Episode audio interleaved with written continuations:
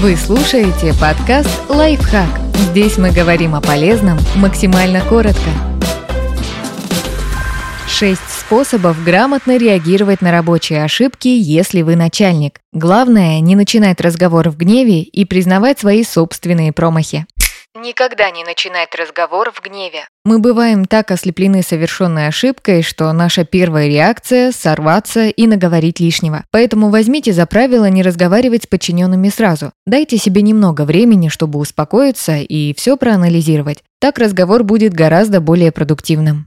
Всегда проверять себя. Прежде чем разбирать ситуацию с сотрудником, посмотрите на нее с другой стороны. Может быть, ошибка связана с тем, как вы выстраиваете процессы в отделе или в компании.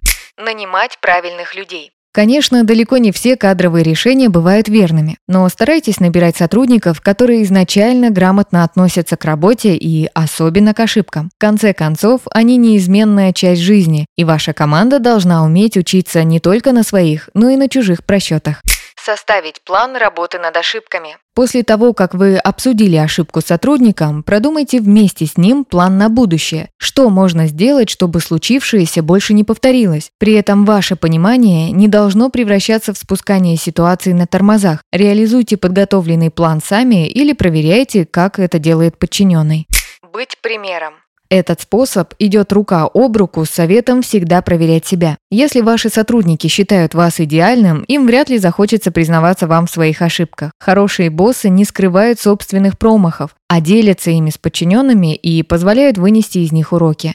Не бояться ошибок. Когда люди в вашей команде понимают, что их не уволят за ошибку, происходят сразу две вещи. Во-первых, сотрудники гораздо охотнее ищут инновационные подходы к решению задач, а во-вторых, они навсегда запоминают этот жизненный урок. Даже если когда-нибудь ваши подчиненные решат уйти из компании, они усвоят ваши наставления и будут относиться к ошибкам по-другому. Покажите своей команде, что значит руководить твердой рукой и сохранять оптимистичный настрой перед лицом проблем. И тогда они отплатят вам усердной работой, преданностью и креативностью.